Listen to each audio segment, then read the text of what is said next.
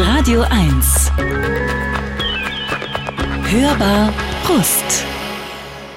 Radio 1, die Hörbar Rust. Eine Radiosendung, eine alte, traditionelle, freundliche, wöchentliche Radiosendung, immer alt, also ja, äh, sonntags zwischen 14 und 16 Uhr, aber natürlich auch ähm, als Podcast zu hören. Woche für Woche sitzen hier interessante Menschen und spielen uns Musik aus ihrem Leben vor, Songs, die für irgendeine Zeit stehen oder irgendeine Geschichte, einen Zusammenhang. Und wie das heute ist, erfahren Sie jetzt. Radio 1. Hörbar Rust.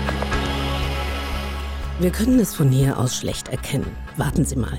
Nein, wir sehen gerade nicht, ob Sie die Hörbarust als Radiosendung oder Podcast hören. Uns ist es eh nur wichtig, dass Sie uns hören. Aber klar, das Medium-Podcast vor einigen Jahren von vielen noch als lustige Laune des digitalen Frühstücksbuffets abgetan, hat sich fest neben dem Radio etabliert. Zumindest momentan sieht es so aus. Eine wahre Flut bricht täglich über die Streaming-Dienste hinein. So viele Ideen, so viele Angebote gibt es. Und ein paar dieser Formate stechen ganz klar heraus. What the fuck happened to Ken Jebsen? Oder Wer hat Angst vorm Drachenlord beispielsweise? Auditive, mehrteilige Dokus oder doch eher Reality-Hörspiele, hinter denen federführend der inzwischen vielfach ausgezeichnete Journalist und Produzent Keschrau Beros steckt. Mit seiner Arbeit legte der 1987 in Kabul geborene Beros die Messlatte für Qualität und Vielfältigkeit beim Spiel mit dem Medium Podcast ein gutes Stück höher. Eine gute Idee. Herzlich willkommen, Kerschrau. Hallo Bettina. Schön, dass es geklappt hat. Du bist sehr erholt. Du hast gerade ein bisschen Urlaub hinter dir. Ich bin extrem erholt, ja. Und ich habe den äh, Kälteschock hier schon in mir ein wenig. Ja, na klar. Ähm, es ist eine Aufzeichnung. Im echten Leben ist es ähm, Freitagnachmittag. Sehr, sehr kalt. Sehr, sehr kalt. Du ja. kommst aus der Wärme, siehst aber aus, als wenn du so, bist so ein bisschen après wenn ich das übersetzen darf, visuell. Äh, gebräunte Haut, entspanntes, vielleicht müdes Gesicht, das weiß ich nicht, aber äh, einen weißen, wolkigen Rollkragenpullover. Du wirkst wirklich komplett entspannt. Ja, ich wollte einfach nicht loslassen. So nach diesem Urlaub dachte ich, ich halte noch dran fest, solange mhm. es geht, bevor der Berliner Winter mich so richtig runterzieht und auffrisst. Und dem gebe ich jetzt noch eine Woche. Da laufe ich mit diesem Rollkragenpulli durch die Gegend und dann hört der Spaß auch auf. ah. Wir werden sehen. Es ist für viele wahrscheinlich wirklich irritierend, dich jetzt so zu hören, auch für mich ein bisschen, weil ich dich natürlich als Erzähler und Schreiber, ähm, also Autor äh, verschiedener Podcasts kenne. Mhm. Auch da bist du sehr nahbar. Auch da hast du, wie ich finde, das Talent, diese, diese vielleicht Barriere, diese Distanz zwischen dem Sendenden und dem Zuhörenden absolut klein zu halten. Also das ist, äh, das ist ein ganz besonderes Band, das du durch deine Art des Erzählens und durch deine Stimme und deine, deine, deine Ruhe und die Worte, die du wählst, ähm, herstellst. Ja, vielen Dank. Mal sehen, was hier gleich passiert. Es kann ja auch sein, dass du einschläfst.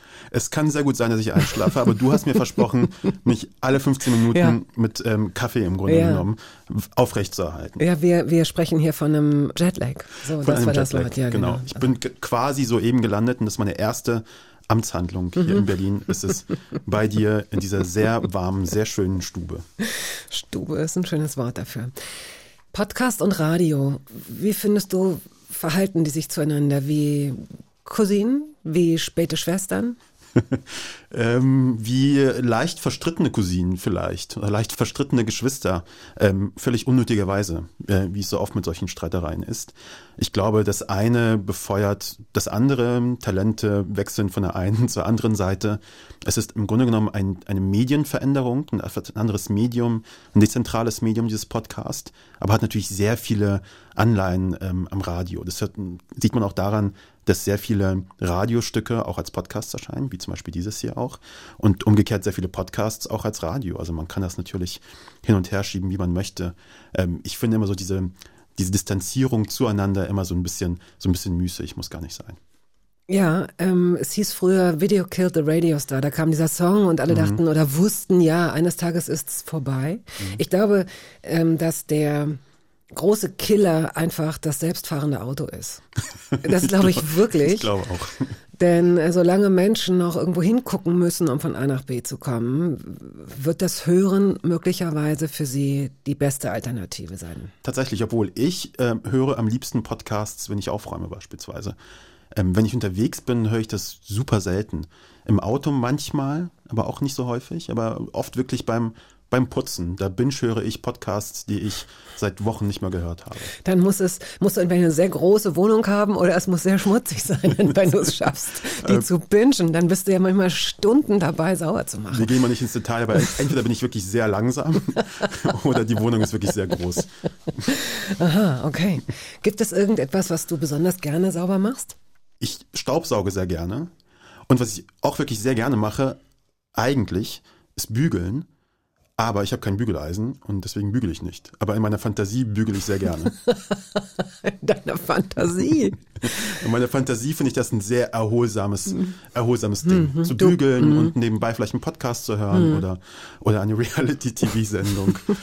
und manchmal machst du das richtig, dass du einfach mit deiner baren Handfläche über Kleidungsstücke fährst, weil du dir vorstellst, dass es so in etwa sein müsste, oder? Ungefähr so, ja. Das ist so, diese Fantasie muss man manchmal ausleben. Aber das ist gar nicht so verkehrt. Also meine Mutter beispielsweise ist extrem zur Ruhe gekommen durch dieses Bügeln und ich sehe leimpsychologisch mhm. zwischen dem Bügeln und dem Staubsaugen einen gewissen Zusammenhang, da man sehr deutlich sieht, was man geschafft hat. Also so knitterige ja. Sachen glatt zu bügeln ist so ähnlich wie dieser Effekt. Ich weiß, Per Steinrück hat hier mal in der Sendung ja. ähm, gesagt, dass er für sein Leben gern Staubsaugt äh, und auch in so Bahnen und so Mustern, also mhm. ganz klare geografische Muster, ja. weil er sieht, was er geschafft hat. Nicht nur weil man sieht, was man geschafft hat, sondern was ich am meisten liebe am Staubsaugen, ist, wenn du eine Stelle erwischst, wo du ganz besonders viel einsaugst und du hörst, und du hörst. das Knistern so. Und dann merkst du so richtig, jetzt hab ich ordentlich was eingesaugt. Das muss der Ring gewesen sein, den. Oh. Ja, und alles andere ist, macht mich unglücklich. Also wenn ich so Stellen fahre und denke, oh, das ist gar nicht so mhm. schmutzig. Mhm. Staub zum Beispiel finde ich langweilig, Pass das auf. macht kein Geräusch. Ich gebe dir, ich gebe dir einen Hinweis auf, entschuldige, dass ich dir so ins Wort gefallen bin, bei sowas Lapidarem, aber bei manchen Sachen freut man sich ja wirklich, wenn sie kaputt gehen. Also mir ja. geht es so, ja. Ich hatte sehr lange so einen Staubsauger, den ich auch Secondhand gekauft habe und wo sich die Schnur immer von selbst so schnell aufwickelte in Momenten, wo ich das gar nicht brauchte, weißt du, so mhm. einfach so, ich habe jetzt keine Lust mehr. Mhm. Und dann wusste ich, okay, jetzt ist der Moment und ich habe lange recherchiert, weil diese ähm, schnurlosen von dieser einen Firma sind einfach sehr teuer, sind obwohl sie? sie sehr gut sein sollen. Aber sie sehen auch echt scheiße aus, finde ich, für meinen Geschmack. Mhm. Und plötzlich fand ich einen, der richtig gut aussieht, preislich in Ordnung war, habe ich mir gekauft, Seitdem möchte ich den ganzen Tag ohne Unterlass Staubsaugen und ich freue mich richtig, wenn jemandem was hinfällt oder wenn jemand so mit so staubigen Schuhen kommt, wo vielleicht noch so ein kleiner Straßenstein ist, weil genau dieses Geräusch wird kommen, wenn ich irgendwann wieder sauber mache. Also ich, ich verstehe dich total. Ich habe auch die, die Schnur überwunden und äh, habe auch sehr lange recherchiert und diese sehr hässlichen Staubsauger dieser Firma mir angeschaut. Am Ende mich für eines dieser hässlichen Staubsauger mhm. tatsächlich entschieden. Mhm. Aber es war einer, ich sage es ohne Scham, einer der besten Entscheidungen, die ja. ich in den letzten zwei Jahren getroffen habe. Okay, ich hoffe, dass ja. meiner so lange hält, weil er hat ungefähr ein Drittel dessen gekostet ja. wahrscheinlich. Aber er sieht, ich zeige ihn dir nachher. Du wirst Staubsaugerneid empfinden, weil er auch super gut zu deinem Pullover passt. Also man sieht auch gut aus, während man saugt. Und wenn ich, okay. ähm, wenn ich Freunden oder Freundinnen sage, ähm, hier, guck mal, probier mal, dann wollen die gar nicht aufhören. Dann ist das dieser Tom Sawyer-Effekt, dass jemand deinen äh, deinen Zaun zu Ende streicht, ja. weil er sagt, kann ich noch ein bisschen. So. Mh. Ich sehe schon, wir staubsaugen hinterher noch. Ich sehe schon, zusammen. dass diese Sendung in eine komplett andere Richtung geht, als ich dachte. Und alle so am, hey, Cash raus heute in der Hörbarus und lass uns mal, es wird bestimmt total investigativ und was der dann erzählt. Und ja, dann. Das sind Einblicke, die alle erwartet haben. Mhm, gut, das ja. ähm, Territory heißt der erste Song, den wir von dir spielen. The Blaze. Mhm. Wofür steht das Lied? Ich habe das vor ein paar Jahren das erste Mal gehört, beziehungsweise ich muss mich korrigieren, nicht gehört, sondern gesehen. Es gibt ein wahnsinnig schönes Musikvideo zu diesem Stück. Und was mir an diesem Song gefällt, ist diese Zeile There's no place like my home. Und ich finde, das kann man doppelt eben lesen. Nämlich dieses, diese Place habe ich halt zum Beispiel nicht. Also ich bin aus Afghanistan, ich bin aus Kabul, lebe da nicht mehr, habe das in, erlebt, als ich maximal zwei oder drei gewesen bin, dann sind wir schon da raus. Und dieser Place existiert für mich einfach nicht. Ähm, auch hier in Deutschland nicht. Es ist für mich ein ganz schweres Verhältnis, dieses Zuhause und was das überhaupt ist. Und es ist, glaube ich, ein Video, wo man sieht, wie jemand nach Hause kommt. Und wie sie dann feiern, wie sie tanzen. Das ist so eine Utopie, die ich mir so gerne vorstelle, wo ich mir denke, wenn ich irgendwann zurückkehre, quasi nach Afghanistan und so einen Moment erleben darf, so ein Gefühl von zu Hause, was das überhaupt ist, das fände ich wahnsinnig schön. Und es ist so eine kleine Utopie. Und jedes Mal, wenn ich diesen Song höre, ist das so, geht ein bisschen Kopfkino los und ich stelle mir mich als diese Figur aus diesem Video vor, wie er nach Hause kommt. Und es beginnt natürlich ultra dramatisch Nämlich, dass diese Figur ganz tief irgendwo hinguckt und anfängt zu weinen und dann umarmt wird von der, von der Familie und so durch die Gegend geführt wird und sie tanzen. Das ist wahnsinnig schön. Und ähm, das verbinde ich mit diesem Song.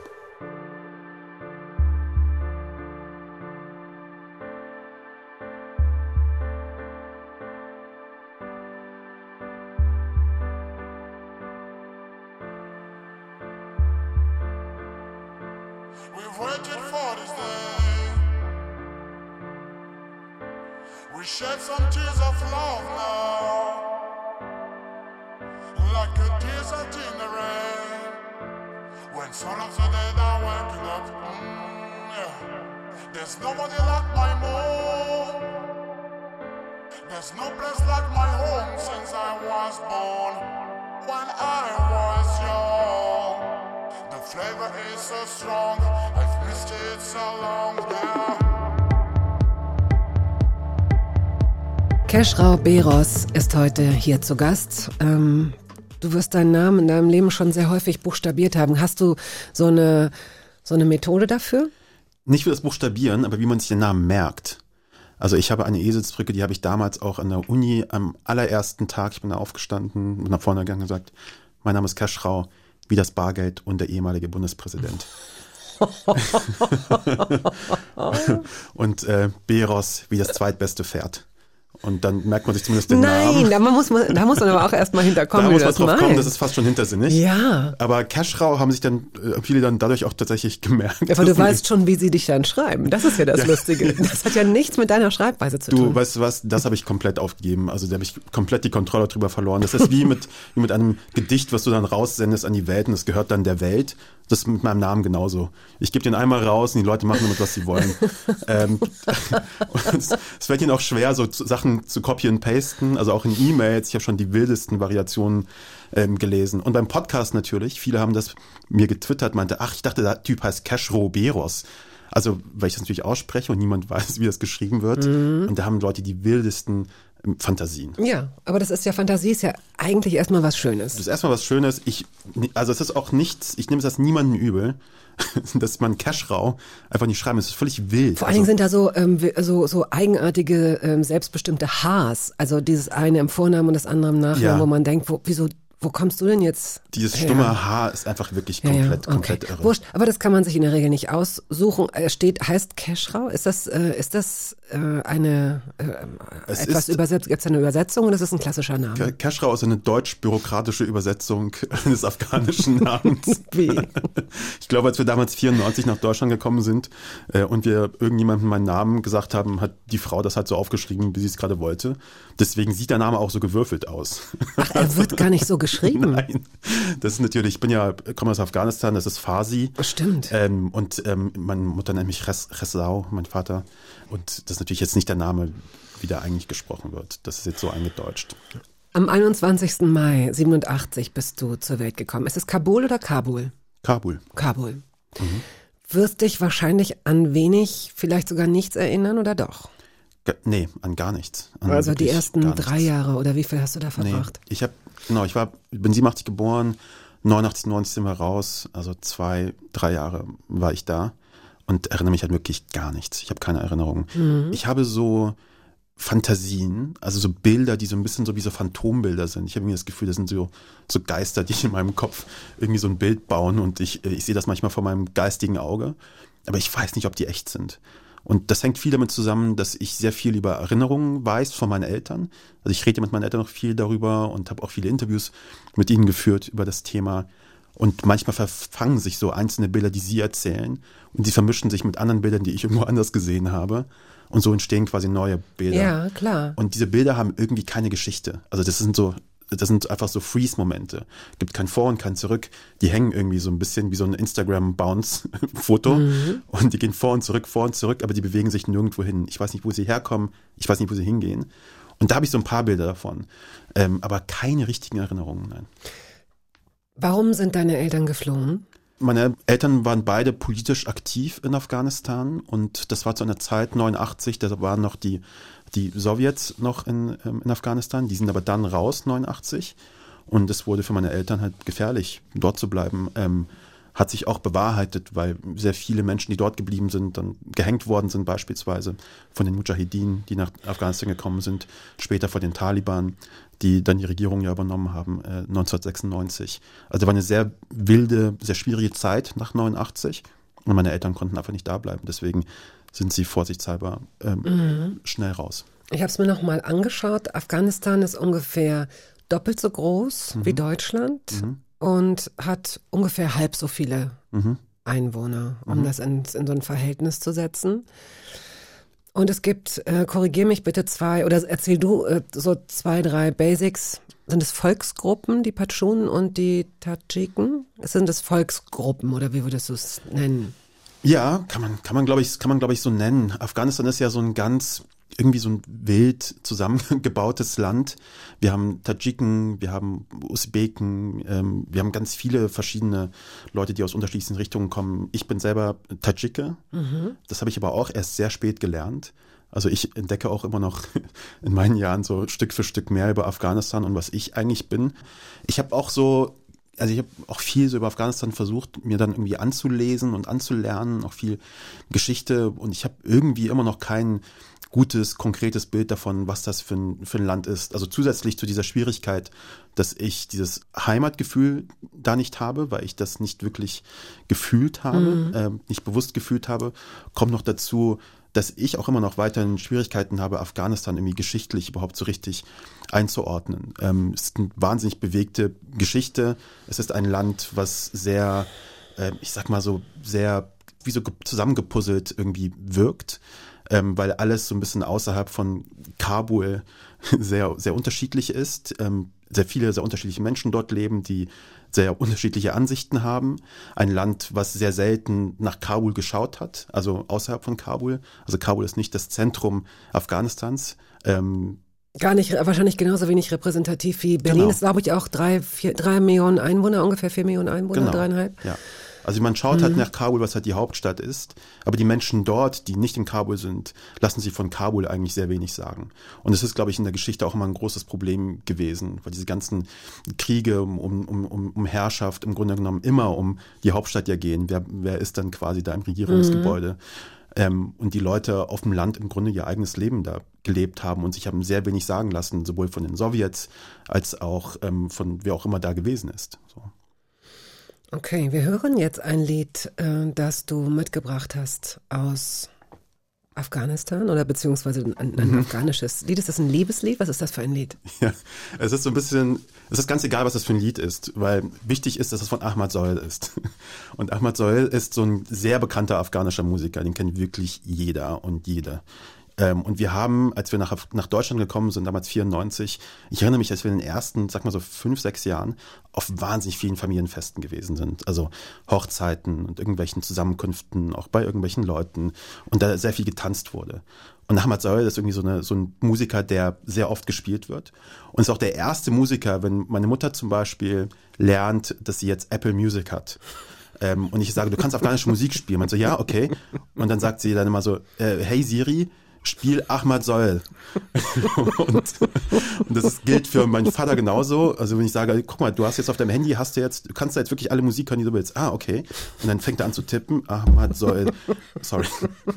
Und es ist halt einfach immer, immer dieser eine Musiker, der gespielt wird, der, glaube ich, jedem Afghanen im Kopf ist. Und auch mir.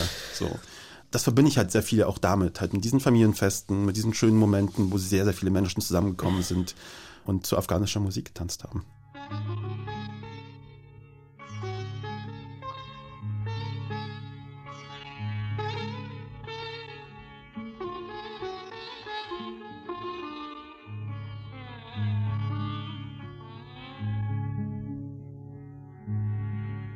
با خدا تنگ است دلم تنگ است دلم تنگ است دلم با خدا تنگ است دلم تنگ است دلم تنگ است دلم نه آتش میگیره نه آتش Der Produzent und Moderator und Podcast Heini. Heini, der Podcast Heini. Ich habe gerade überlegt, Podcast-Moderator, ja, Podcast-Produzent. Keschrau Beros ist heute hier zu Gast. Geboren in Kabul. Deine Eltern sind 1990. Werden sie dann wahrscheinlich Afghanistan ungefähr Ja, so Anfang der 90er 89, ver 90, ja. verlassen haben. Ähm, aber nach Deutschland bist du, glaube ich, erst 94 Mhm. gekommen. Wo wart ihr zwischendurch? Oh, überall und nirgendwo. Also wir waren tatsächlich den Großteil der Zeit waren wir in Russland und der Ukraine. Also wir waren in Moskau und Kiew, jeweils, glaube ich, so anderthalb Jahre. Und äh, haben dort, oder meine Eltern zumindest haben gearbeitet und ich habe sie dabei begleitet und ähm, haben Geld gesammelt, um aus diesen Ländern jeweils zum nächsten Land zu fliehen und von dort zum nächsten. Und ähm, ich glaube, unser ultimatives Ziel war eigentlich Dänemark. Und wir sind aber auf dem Weg nach Dänemark, ähm, sind wir in Deutschland stecken geblieben, sind in Berlin äh, irgendwann angekommen und hatten Verwandtschaft aber in Kassel. Aha. Und diese Verwandtschaft hat angeboten, uns, glaube ich, zu helfen. Das war natürlich etwas, was wir äh, annehmen wollten im Augenblick. Und dann sind wir, als wir nach Berlin gekommen sind, dann sofort nach Kassel. Und ähm, seitdem, meine Eltern leben immer noch dort. Ähm, wir waren dort erstmal in so einem Flüchtlingsheim, so ein paar, ein paar Jahre. Wo setzt denn deine aktive Erinnerung ein? Setzt die in der Ukraine, in Russland äh, schon ein, dass du weißt, dass das nicht so stetig war? Denn Ja. das kann man ja als Kind möglicherweise als abenteuerlich empfinden Ja. oder als äh, störend, lästig, unruhig. Nee, ich habe Erinnerungen an, an Russland und ich habe Erinnerungen an der Ukraine. Ich habe aber auch da nur so Fragmente, also so Miniszenen. Ich erinnere mich an den Nikolaus in Russland, den ich mal getroffen habe. Ich glaube, es gibt sogar ein Foto von uns. Vielleicht ist es deswegen, warum ich mich erinnere.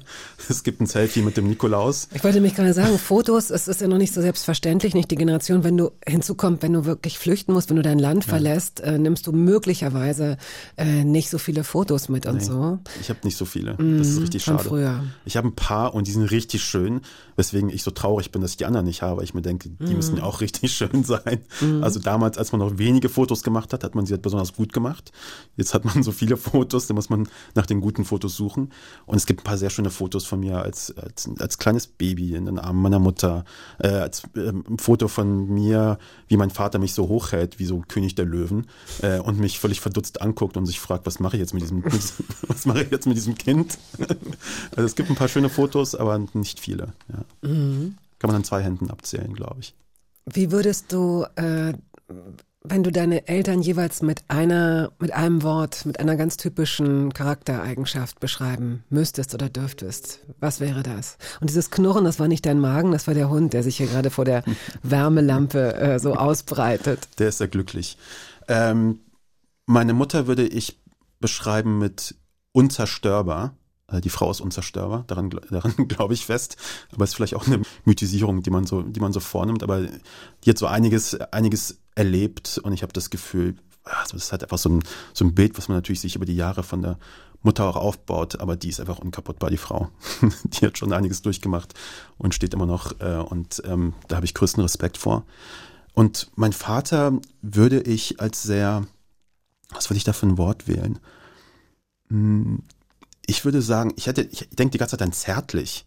Ich weiß nicht warum, weil es gar nicht so etwas ist, was, was das direkt vielleicht beschreibt, aber ich habe über die Jahre immer von ihm, glaube ich, dieses sehr sinnliche auch. Also der ist halt so ein jemand auch in, glaube ich, in Afghanistan auch gewesen, der ähm, sehr zurückhaltend, ähm, der sehr zart irgendwie auch redet, ähm, der auch sehr witzig sein kann, also brüllend komisch sein kann. Ähm, also bei Familienfesten und so weiter ist das dann er meistens, der dann anfängt, Witze zu erzählen. Das machen wir nämlich noch so. Wir machen dann nicht so Konversationen, sondern jemand fängt an, Witze zu erzählen. Und dann lacht, man, lacht man darüber und dann fragt man sich, warum haben wir drüber gelacht. Das ist ein völlig, völlig irre, irre, irrer Humor, der afghanische. Ähm, ja, zärtlich und sehr witzig. Gibt es afghanischen Humor oder glaubst du nur, es gibt ihn, weil du ihn auf euren Familienfesten so erlebt hast? Ich glaube, es gibt ähm, es, ja, ich glaube, es gibt afghanischen Humor. Und ich glaube, das ist auch etwas, worüber man tatsächlich vielleicht mal einen Podcast machen könnte. Ich glaube, über den, über den Humor, über die Witze, die wir einander erzählen, kann man wahnsinnig viel über das Land, Ja. über das Land lernen. Ja.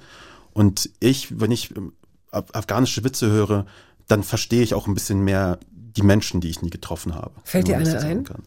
Nein, ich bin ganz schlecht bei sowas. Nein, nein, nein, das weiß ich nicht. Aber es ist dir so gegangen. Du erinnerst dich, wenn du welche gehört hast, machte irgendwas in deinem Kopf, ging so Klick. Genau, weil es dann Mhm. immer so darum geht, ähm, entweder ist es, hat es was mit der Regierung zu tun, ähm, die dann so als komplette äh, Nulpen irgendwie dargestellt werden, wo ich das sofort verstehe auf eine Art und Weise, was sie damit, was sie damit meinen. Und es geht auch viel um, es geht auch viel um Tierhaltung. und es geht auch viel um darum, wie Leute mit Tieren verglichen werden. Es geht viel um Esel. es gibt so, Okay. so ein paar Sachen, die immer wieder vorkommen und die aber auch viel äh, erzählen darüber, so warum brauchen die Leute das, warum müssten die Leute darüber lachen. Nämlich natürlich auch immer mhm. als Ventil oder um etwas besser zu verstehen, um etwas besser klarzukommen. Ich glaube, das ist ja überall so, Ja, ja. überall auf der Welt. Und ähm, deswegen finde ich das immer so schön, wenn mein Vater afghanische Witze erzählt, weil ich das Gefühl habe, ich komme diesem Land und diesen Menschen, die ich nicht kenne, eben ein Stück näher. Und wie lange habe ich das Wort Nulpe nicht gehört? Ja. Dass das nun ausgerechnet in dem Zusammenhang fällt, das finde ich ja toll. Nulpe ist ein schönes Nulpe. Wort. Ne? Das ist das Gegenteil einer Tulpe. Ich glaube, viele kennen Sorry. nur, äh, nein. nein, nein, aber übersetzt mal Nulpe. Das ist äh, liebevoll Idiot so ein bisschen, oder? Ja, Wie würdest genau. du es? Ja, ne? Ja, liebevoll. Ja, Sehr liebevoll. Ja, sehr liebevoll, genau. Ähm, Mother I Sober hast du mitgebracht als Song Mhm. von Kendrick Lamar. Ja, das ist natürlich ein sehr aktuelles Lied und irgendwie ist das komisch, aber ich glaube, das ist auch so ein bisschen so ein lebensveränderndes Lied fast schon. Also so habe ich das Gefühl, dass mich das sehr verändert hat, weil ich zum ersten Mal auch über diesen Song über Trauma nachdenke. Habe ich nie so richtig so drüber nachgedacht und zwar über intergenerationellen Traumata, also Trauma, die sich im Grunde genommen über Generationen weitergeben. Mir fällt das in den letzten Jahren immer so ein bisschen auf. Ich sehe manchmal so Gesten, zum Beispiel von meinem Vater, wo ich merke, ich mache das auch manchmal so. Oder wie er manchmal sich hinsetzt, wie er manchmal sich so verhält, wie er manchmal trauert, wie er manchmal trotzig ist. Und ich entdecke dann mich selber auch wieder drin. Und darüber habe ich mir dann irgendwann die Frage gestellt, gibt es so Trauma, die Sie erlebt haben, die meine Eltern erlebt haben, über die Flucht, die ich nicht so aktiv erlebt habe, die mir noch so in den Knochen auch steckt, aber die ich noch nicht so richtig entdeckt habe. Und über diesen Song, der genau dieses Thema irgendwie behandelt, nämlich Trauma, das über Generationen weitergegeben wird, habe ich so ein bisschen angefangen, mir diese Fragen zu stellen. Ich habe gerade irgendwie das Gefühl, das ist so der Schlüssel, um dieses, ähm, das zu verstehen, was ich überhaupt fühle zu Afghanistan und zu Deutschland.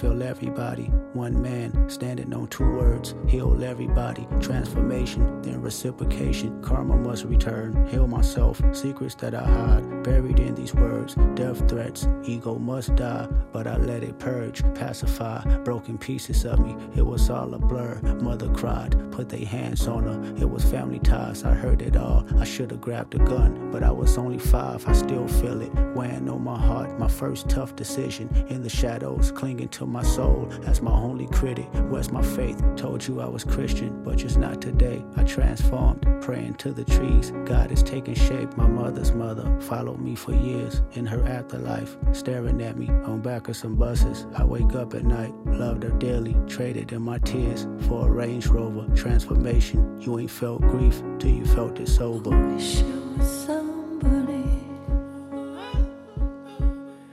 Radio 1, die Hörbar Rust. Diese Sendung, diese Radiosendung können Sie als Podcast hören. Vielleicht machen Sie das auch gerade. Dann können Sie sich Episoden anhören mit ähm, Ariana Barboret, Melika Forutan, Max Gruber alias Drangsal, Simon Pierce, äh, Anja Kling, Silvana Koch-Merin, Markus Feldenkirchen, Afrop, Adele Neuhauser und vielen anderen mehr über die ARD Audiothek, über Spotify, über all die bekannten Podcast-Plattformen. Apropos Podcast-Plattformen, hier sitzt Keschra Beros. Er ist vielfach ausgezeichneter Podcaster, Journalist und Produzent. What the fuck happened to Ken Jebsen? Wer hat Angst vom Drachenlord? Ähm, und äh, einige andere Projekte, auf die wir gleich näher zu sprechen kommen. Aber erst noch halten wir uns von Kabul nach Kassel, äh, einen Moment in Kassel auf, wo du den Großteil deiner Jugendzeit verbracht hast. Ja, genau. Ich bin in Kassel aufgewachsen und ich habe in, Kassel, ich hatte mal, ist ganz witzig, eine Journalistin von der Thüringer Allgemeine, die hat mich in Erfurt, als ich da studiert habe, porträtiert. Und sie hat mal geschrieben, äh, Migration hat ihn zum Mitläufer gemacht. Das war so der große Satz, der da Oh, herausgezogen wow. worden ist. Weil ich so ein bisschen über diese Zeit erzählt habe, über diese Anfangszeit in, in Kassel, ähm, die mir wahnsinnig schwer fiel am, am Anfang, weil man kommt in so eine, in so ein Leben rein, wo Leute gegenseitig sich schon Wohnungen be- besucht haben, ähm, übernachtet haben gegenseitig. Da waren so Freunde, die sich schon seit der Kindheit kennen. Mm, klar. Freundinnen, die sich so irgendwie schon über in der, im Kindergarten kennengelernt haben. Und ich komme irgendwie so ein bisschen wie so ein Fremdobjekt irgendwie da rein und habe diese ganze Geschichte mit niemandem von denen. Und mir fiel das wahnsinnig schwer. Und ich glaube, was ich dann ein bisschen gemacht habe, um damit klarzukommen, ist eben sehr konkret mich an bestimmte Menschen zu halten und sehr nah irgendwie an ihnen dran zu sein und zu versuchen, das irgendwie nachzuerleben.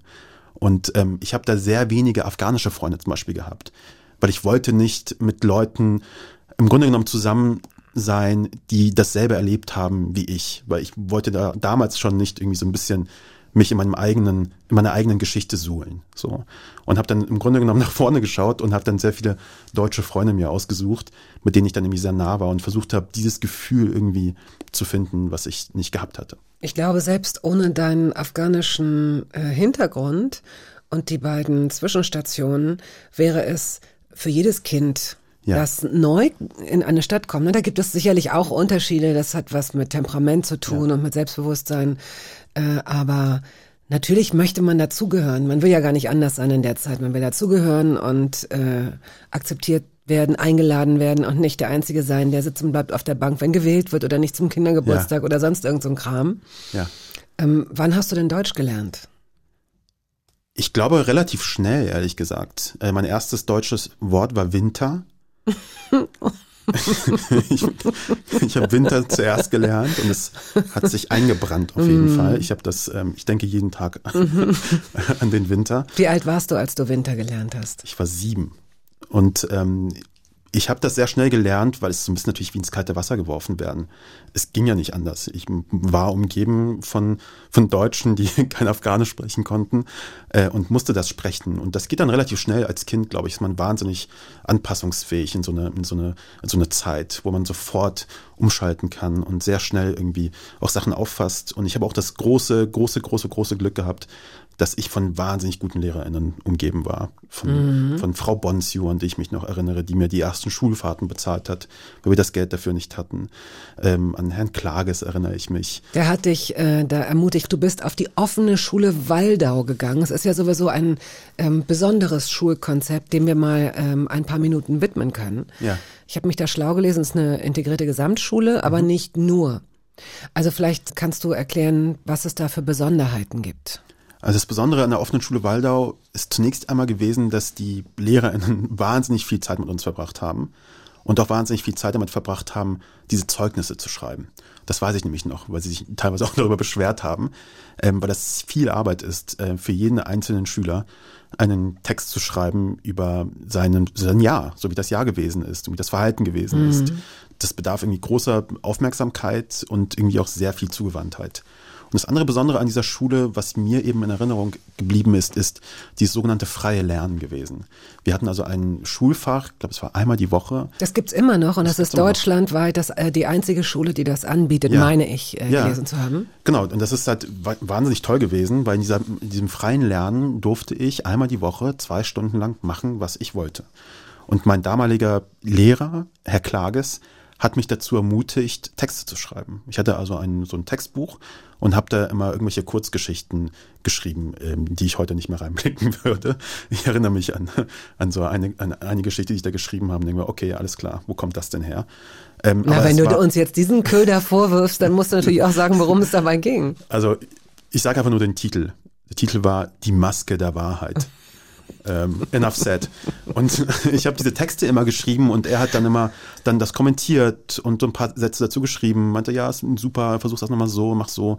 Und das war irgendwie wahnsinnig schön, weil ich habe da irgendwie gemerkt, dass ich das wirklich liebe. Also dass ich Das wirklich, Schreiben, den das Umgang Schreiben, mit Sprache. Umgang mit Sprache, dieses Schreiben, diese sich Sachen ausdenken, das hat mir irgendwie damals schon sehr viel Freude ge- gebracht.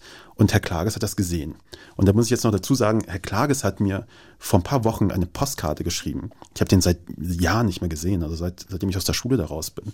Und eine wahnsinnig schöne Postkarte geschrieben, äh, mit dem er geschrieben hat, hey, ich habe gesehen, du machst jetzt diese Podcasts und ähm, wollte nur einen Gruß irgendwie dalassen. Und ich weiß nicht, was da genau der Ton war, aber ich war so berührt, ich glaube, ich habe kurz geweint, als ich das geöffnet habe. weil es natürlich immer so eine ganz schöne Beziehung, die man zu LehrerInnen hat, die tatsächlich was in seinem Leben irgendwie auch bewegt haben.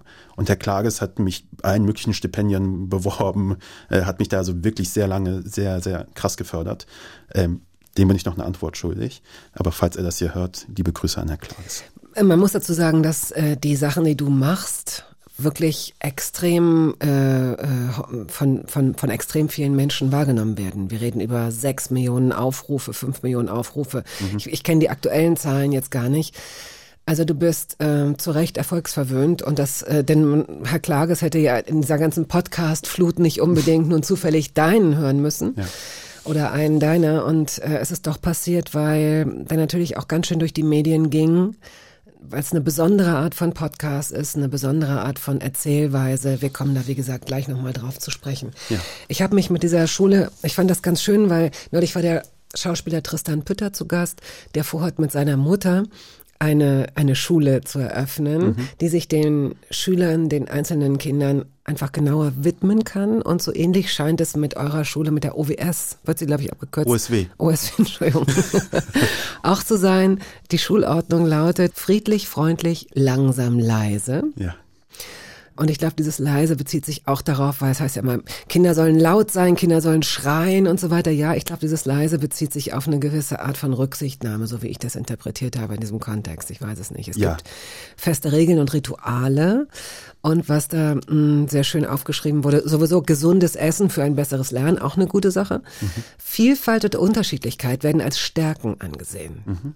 Da musst du natürlich auch erstmal, wie du eben schon angedeutet hast, dann auch die Zeit haben und genug Lehrer, Ja.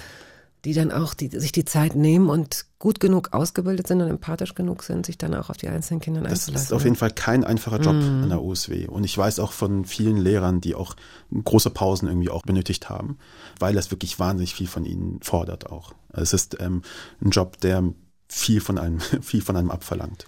Du hast einen extrem großen Wortschatz. Du hast eine unglaubliche Lässigkeit, mit Sprache umzugehen. Das sage ich nicht ob deiner Herkunft, sondern das sage ich, weil es auffällt.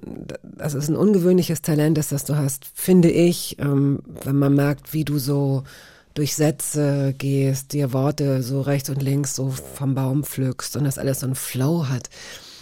Hast du sehr, sehr viel gelesen damals? Wie kam das alles in deinen Kopf? Das ist das Erste, was meine, äh, was meine Eltern sagen werden, wenn sie, äh, wenn sie sie fragen, so im Grunde genommen, wenn man sie fragt, woran erinnerst du dich, äh, wenn du an Kaschrau denkst? Ja, der saß immer in irgendeiner Ecke und hat irgendwas gelesen.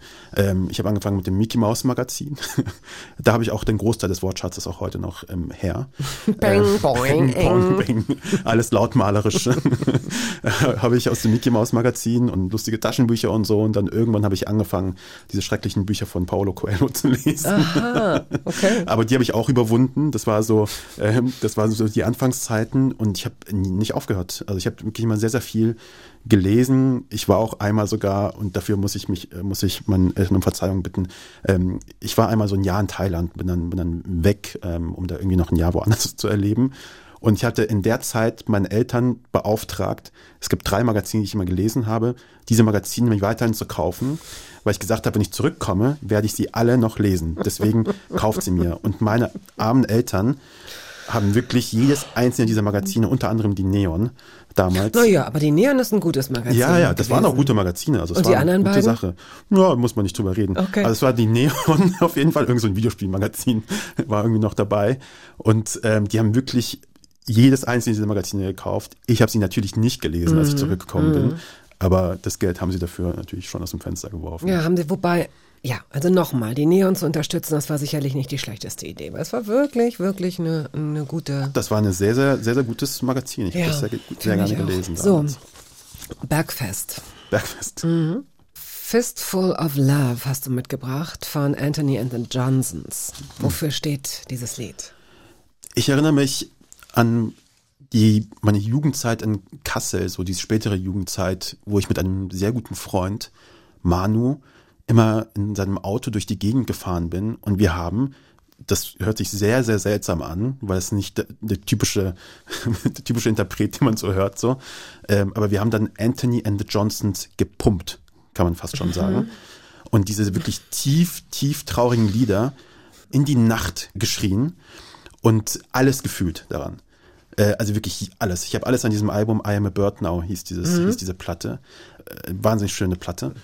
Und wir haben wirklich jeden einzelnen Song in die Nacht gebrüllt. Und das ist irgendwie, ist irgendwie sehr tief traurig, auch dieses Lied jetzt Fistful of Love, das klingt sehr, sehr joyful, das klingt irgendwie sehr nach sehr viel Leben, aber es ist natürlich ein sehr wahnsinnig trau ein sehr, sehr trauriges Lied, wenn man genau hinhört. Es geht äh, im Grunde um, es geht um Gewalt, so um körperliche Gewalt.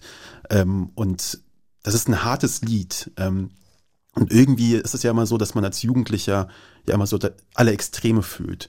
Also erstmal entweder ist man extrem traurig oder extrem glücklich. Und mit Anthony Johnsons haben wir im Grunde genommen einen Interpreten gefunden, der diese eine Extreme sehr, sehr gut bedient hat. I was lying in my bed last night, staring at a ceiling full of stars. Suddenly hit me,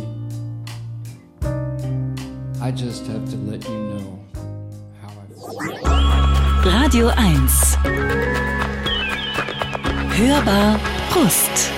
Zu Gast ist heute der mehrfach ausgezeichnete Journalist, äh, Produzent, Podcaster Keschrau Beros, den Sie kennen von What the Fuck Happened to Ken Jebsen beispielsweise oder Wer hat Angst vorm Drachenlord oder von anderen Projekten. Bald ist es soweit, dass wir darüber sprechen, aber noch halten wir uns ein bisschen in der ähm, Vergangenheit auf, denn du bist auch ehemaliger, auch wenn die Karriere jetzt nicht besonders lange dauerte. was kommt jetzt? Welches Wort? Wäre so toll, wenn du jetzt sagen würdest, Florist. Weil was weiß denn ich? Staubsauger. äh, Poetry Slammer willst du wahrscheinlich ja, sagen, Poetry Slammer, ganz genau. oder? Ja, ich bin ehemaliger Poetry Slammer. Hast du dich, hast du gemerkt, dass du durch deine Liebe, dein frisches oder weiß ich nicht, ungestümes Verliebtsein, diesen, diesen wilden Tanz mit der Sprache, dass du das in Poetry Slam gerne oder in etwas anderes umbiegen willst oder was war das? Ja, ich habe nach einer Bühne gesucht und ähm, ich bin da deswegen Poetry Slams sehr dankbar für, weil ich sehr viele Bühnen da bekommen habe, wo ich einfach meine, meine Texte vorlesen konnte, die auf diesen Poetry Slams oft nichts zu suchen hatten, weil ähm, dort nach anderen Texten, glaube ich, gesucht worden ist. Aber ich habe da immer meine sehr, sehr schwer, äh, schwermütigen ähm, Gedichte immer vorgelesen. Kannst du dich noch an eine Passage erinnern? Ähm, tatam, tatam. Nee, da brauche ich mehr. So ging ein Teil. Ich bin ein General, verdammt nochmal. Daran erinnere ich mich noch. Das war einer meiner ersten, meiner ersten Texte, der General. Da ging es so ein bisschen um eine Geschichte, die auch mein Vater mir erzählt hat, nämlich, dass in Kassel sehr viele dieser Taxifahrer, die man sieht, ähm, afghanischen Taxifahrer, früher Generäle gewesen sind. Aha. Und diese Vorstellung, dass jemand ähm, im Grunde aus diesem Land fliehen musste, ähm, Generäle, hat solche hohen Figuren, ähm, hier im Grunde genommen Taxi fahren mussten und nichts anderes machen konnten, also dieses Land hinter sich lassen mussten. Das fand ich irgendwie eine schöne, ein schönes Bild und deswegen habe ich dann so einen Text geschrieben, ähm, so ein Monolog im Grunde genommen eines Taxifahrers, der äh, ein General gewesen ist. Du bist auch, glaube ich, waren das nicht die deutschen Meisterschaften? Du bist äh, in, Zürich 2008, glaube ich. Ja, ich weiß ich hab, nachdem ich meinen Führerschein bekommen habe, bin ich, äh, bin ich nach, nach Zürich gefahren mit dem Auto, äh, mit meinem guten Freund Manu, äh, mit dem ich auch schon Anthony Johnsons gesungen habe, Gebrüllt. gebrüllt habe. Ähm, und ich bin, äh, ja, ich glaube, in der ersten Runde kann man sagen, ausgeschieden. bin erstmal zu spät gekommen und dann auch noch habe ich auf der Fahrt dahin versucht, einen Text zu schreiben, der war also noch nicht mal fertig. Und ähm, das war einfach wirklich ein reines Chaos. Die Erfahrung war es wert. Der, Weg, der Weg war am Ende tatsächlich das Ziel. Ähm, und ich habe es zu nichts gebracht, ähm, aber es war sehr schön, dort zu sein. Es war meine erste, meine erste Fahrt, nachdem ich den Führerschein bekommen habe. Und sag mal, Thailand ein Jahr? Also ich kann mir das gut vorstellen, wie du da einfach wahrscheinlich nichts anderes anhattest, ein Jahr lang, als irgendwie so eine knielange Buchse und immer nur ins Wasser, aus dem Wasser raus, mit Leuten gequatscht, geile Sachen gegessen, wenig Geld ausgegeben und keinen Plan gehabt, wie es weitergeht. Ja, das Tha Thailand war ein vollkommen wildes Jahr, wo ich alle Gefühle erlebt habe, die man, die man erleben muss im Schnelldurchlauf. Ich habe mich damals für Thailand entschieden, oder überhaupt dafür rauszugehen. Das war völlig ungewöhnliche Zeit, weil wir waren kurz vorm Abitur und ich habe dann die Entscheidung getroffen, ich gehe jetzt ähm, weil Herzschmerz und alles andere so Sachen so, die problematisch waren, die mir nicht gefallen haben. Und dann habe ich in so einer Art Übersprungshandlung mich einfach für Thailand beworben über äh, AFS, das ist irgendwie so ein Ach Austauschservice. so, ein, ah, okay, du bist da zur Schule gegangen oder, oder was hast Sollte du da ich gemacht? eigentlich. Also meine Eltern wussten erstmal davon nichts. Die haben irgendwann einen Bestätigungsbrief bekommen, so, ich bin jetzt aufgenommen worden mit einem Foto meiner Gastfamilie, diesem Brief beigelegt. Also wirklich der schlechteste Brief, den man erreichen kann. Man so, was ist das? Man so, ah ja, okay, habe ich vergessen. Ich möchte gern nach Thailand. Und meine Eltern, wie sie sind, haben mir das natürlich trotzdem ermöglicht. Und ich bin dann weg und eigentlich soll ich da zur Schule gehen und hatte da zwei sehr liebe Lehrerinnen, zwei, zwei thailändische Frauen, die mal jeden Morgen Kekse gebacken haben, die ich denen abgekauft habe. Das waren wirklich, wirklich sehr leckere Kekse. Ähm, und ich war da, bin da glaube ich so zwei, drei Wochen zur Schule gegangen ähm, und habe dann gemerkt, das kann, kann ich so nicht weitermachen, weil die Schule bestand daraus aus Hello und Goodbye zu sagen im Grunde genommen. Also man hat da Englisch gelernt, indem man Sätze gelernt hat, nicht in dem, also wie, das, wie die Sprache funktioniert. Und aber ich war natürlich schon viel weiter als das. Und dann dachte ich, ich kann jetzt nicht ein Jahr lang so verbringen. Ich war von einem Dorf in Thailand ähm, und ich musste irgendwas machen. Und dann habe ich mit den beiden, mit den beiden Frauen im Grunde genommen gesagt, weißt du was? Ich reise jetzt durch Thailand, ich verlasse meine Gastfamilie, ihr deckt mich bei der AFS und sagt dem fleißig, geh zur Schule, aber eigentlich bin ich hier weg. Und sowohl sie als auch meine Gastfamilie waren dann on board und haben mich dabei unterstützt, unglaublicherweise. Und ich bin wirklich ein Jahr lang durch Thailand gereist, die wildesten Sachen erlebt, von bin fast gestorben, zweimal. Woran? Äh, einmal, ich bin durch, den- durch den Wasserfall geschwommen, was eine wirklich wahnsinnig dumme Entscheidung gewesen ist. Ich bin quasi bin durch so einen Wasserfall hintenrum rein und dann dachte ich, wäre das nicht cool und lässig, wenn mich die Frauen vorne sehen würden, wie ich im Grunde genommen wie so ein David Copperfield des Wassers, wie so Aquaman, von hinten durch den Wasserfall rausgeschwommen komme und sie sich fragen, wer ist denn dieser junge Gott? Ähm, und das war natürlich eine so komplett dämliche Entscheidung, weil du bist unter diesem Wasserfall und diese gewaltige Kraft des Wassers hält dich einfach runter. Und die erste Handlung, die du natürlich machst, ist nach oben zu schwimmen. Und du kommst aber immer da runter, weil du bist halt weiterhin da. da. Und ich habe schon so mein Leben vor meinen Augen so vorbeiziehen sehen. Und ich habe meine Mutter gesehen und so und dachte, fuck, fuck, fuck, fuck, fuck. Und dann habe ich in der letzten Sekunde gedacht, du musst nach unten schwimmen und dann geradeaus und dann raus. Und ich bin dann raus, mein Kumpel war hinter mir, wir haben uns angeguckt, tote Augen. äh, und haben zehn Minuten lang wirklich nichts gesagt, saßen auf so einem Stein und haben uns diesen Wasserfall angeguckt und dachten, das wäre fast das Ende gewesen. äh, solche Sachen habe ich gesehen, ähm, erlebt dort ein Jahr lang. Aber es war wahnsinnig wertvoll. Es war gut, dass ich das gemacht habe. Äh, und denke da auch mit sehr viel, mit sehr viel Wohlwollen zurück an diese Zeit. Und als du zurückgekommen bist, ähm, wenn ich das richtig verstehe, also dein Leben ist jetzt nicht so genau dokumentiert. Man findet hier mal was und da mal was. Und äh, wenn ich das richtig verstehe, hattest du immer schon den Drang, etwas Künstlerisches zu machen. Also da gab es auch äh, von äh, Herrn Wilson, ähm, du, du, war das ein Kunststipendium, das dich dann in, in Ja, die USA, sowas- erklär mal, was das war. Ja, sowas Watermill. ähnliches. Sowas ähnliches. Robert Wilson ähm, ist so ein avantgardistischer Theaterregisseur, der sehr viel mit Licht macht und sehr viel mit Choreografie, also alles sehr, sehr genau.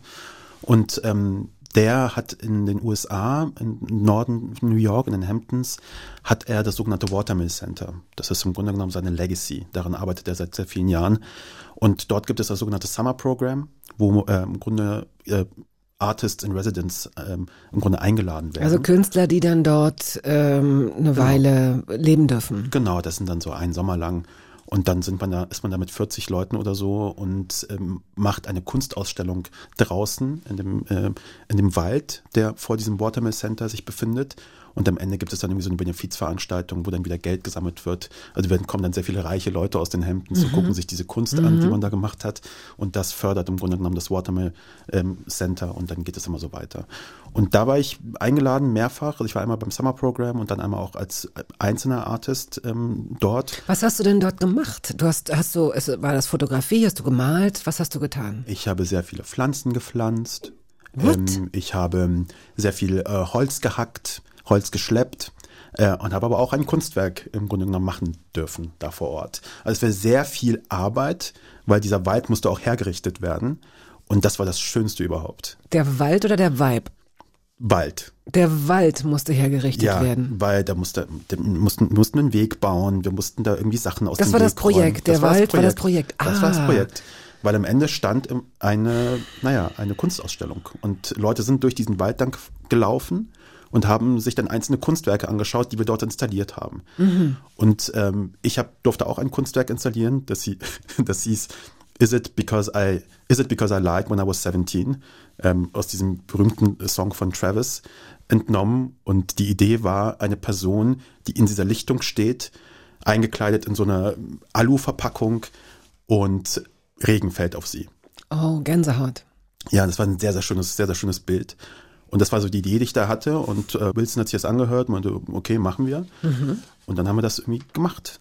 Und ich fand das so schön, weil es war wahnsinnig viel Arbeit.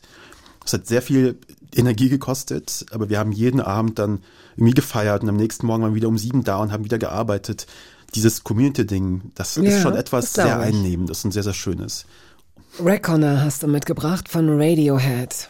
Wofür steht das?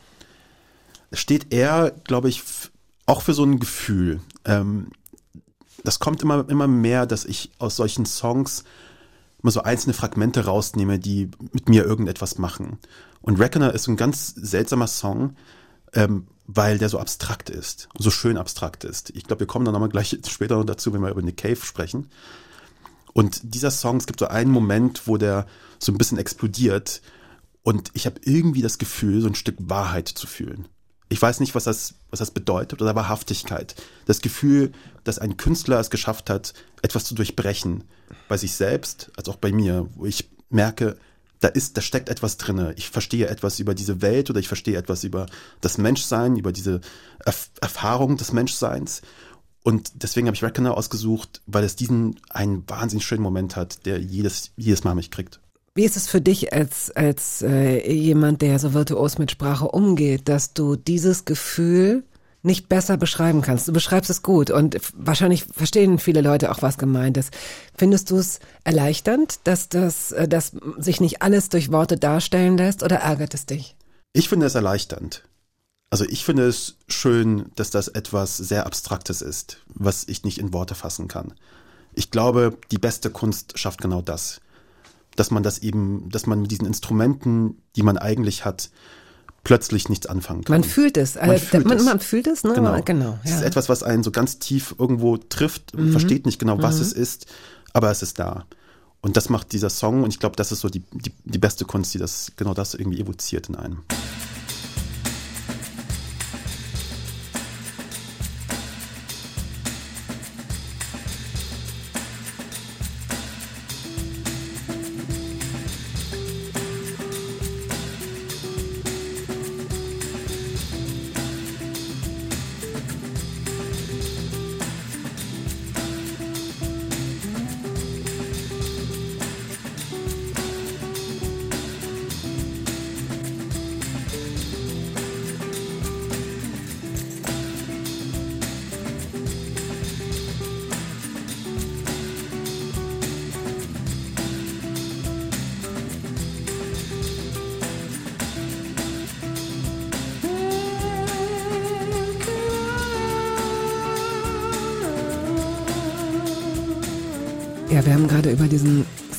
Gesprochen und auch über diesen Zauber, diesen Magnetismus oder wie auch immer man das nennen möchte, der von Kunst und in diesem Fall von Musik ausgeht.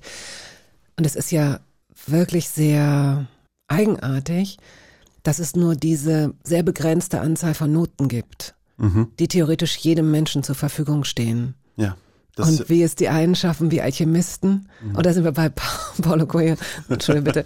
Aber ähm, Sehr schön. daraus etwas zu machen, wozu jeder theoretisch die Chance hätte, aber eben nicht die Gabe. Und plötzlich passiert da sowas. Ja, das ist irgendwie so ein, so ein seltener Moment, den Leute dann irgendwie erreichen. Es kann manchmal wirklich nur eine Sekunde sein aus so einem Mhm, Song. Es kann auch nur eine Zeile aus einem Gedicht sein. Das habe ich auch Mhm. äh, ganz oft. Ähm, oder es kann auch aus so einem Buch, was irgendwie 400 Seiten lang ist, ist es ein Kapitel zum Beispiel. Ich erinnere mich an äh, Philip Roth, Der menschliche Makel. Da gibt's, Oh, gibt es einen. oh Gott, ja, das habe ich als Hörspiel gehört. Ich habe es nicht gelesen. Ja. Das ist auch ein unglaublich guter Sprecher. Da bin ich nur zufällig. Das ist ein un eine unglaubliche Geschichte. Entschuldige, dass ich jetzt eine in dein unglaubliche Geschichte. Und da habe ich auch, es gibt da so einen Moment, wo er sich um, über den Vietnamkrieg aufregt.